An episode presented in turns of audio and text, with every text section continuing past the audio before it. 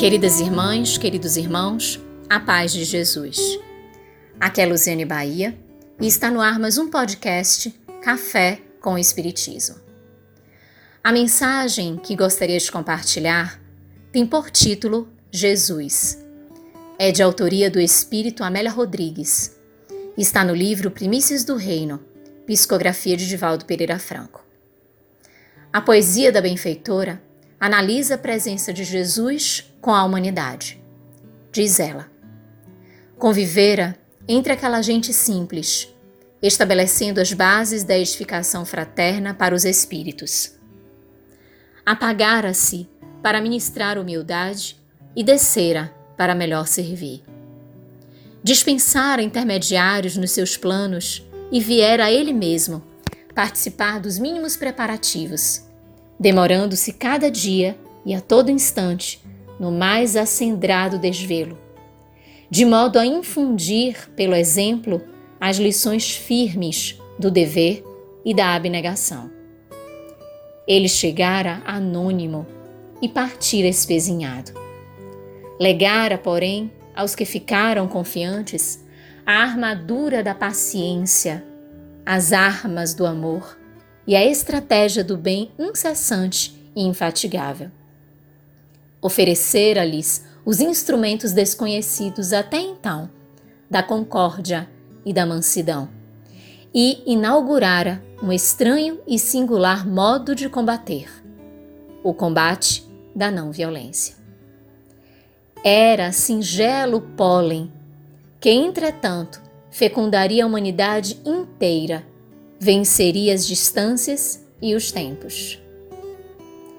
Em seu texto, Amélia também sinaliza e compartilha acerca da repercussão da mensagem de Jesus diante daqueles que viveram seu apostolado, bem como o impacto perante aqueles que tiveram a oportunidade do encontro com Jesus. Narra a benfeitora. Homens e mulheres arrancados dos seus quefazeres diários para a incomparável jornada do socorro fraternal. Nem eles mesmos se aperceberam da significação profunda do abandonar tudo e segui-lo.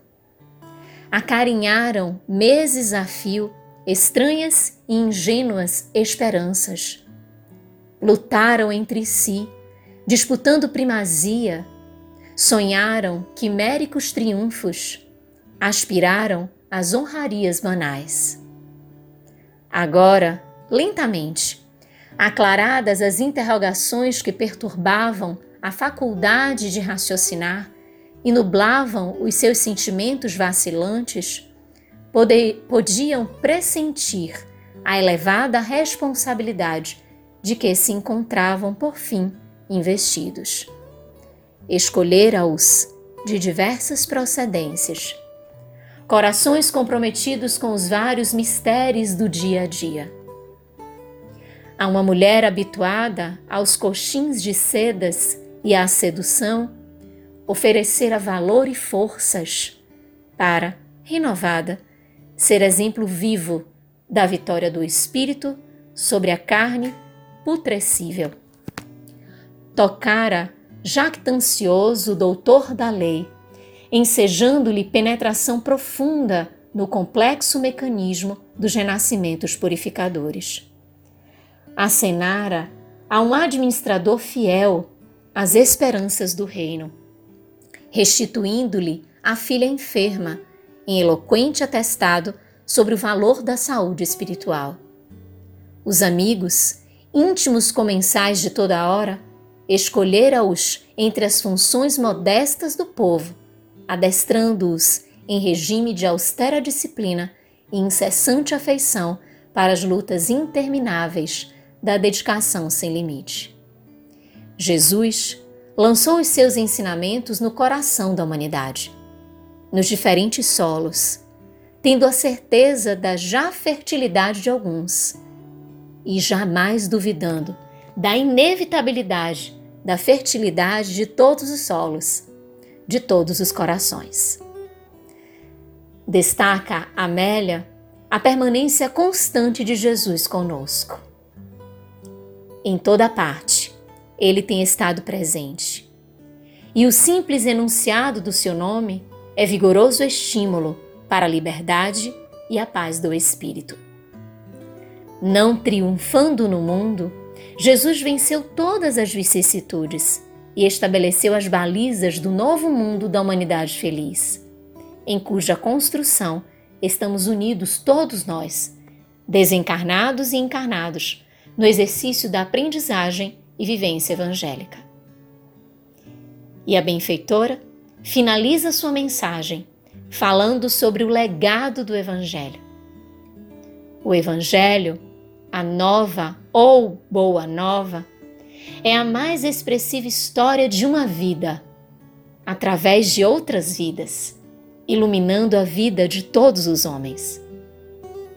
É a história de um homem que se levanta na história e faz-se maior do que a história, dividindo-a com o seu nascimento, de modo a constituir-se o marco rutilante dos fatos do pensamento universal. A mais comovente história que já se escreveu. O maior amor que o mundo conheceu. O exemplo mais fecundo que jamais existiu. A vida de Jesus é o permanente apelo à mansidão, à dignidade, ao amor, à verdade.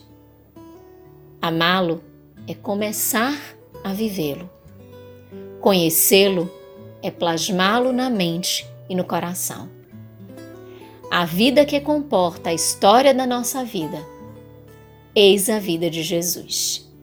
A perene alegria, a boa mensagem de júbilo, eis o Evangelho. Com gratidão imensa no coração, um grande abraço e até o próximo podcast Café com o Espiritismo.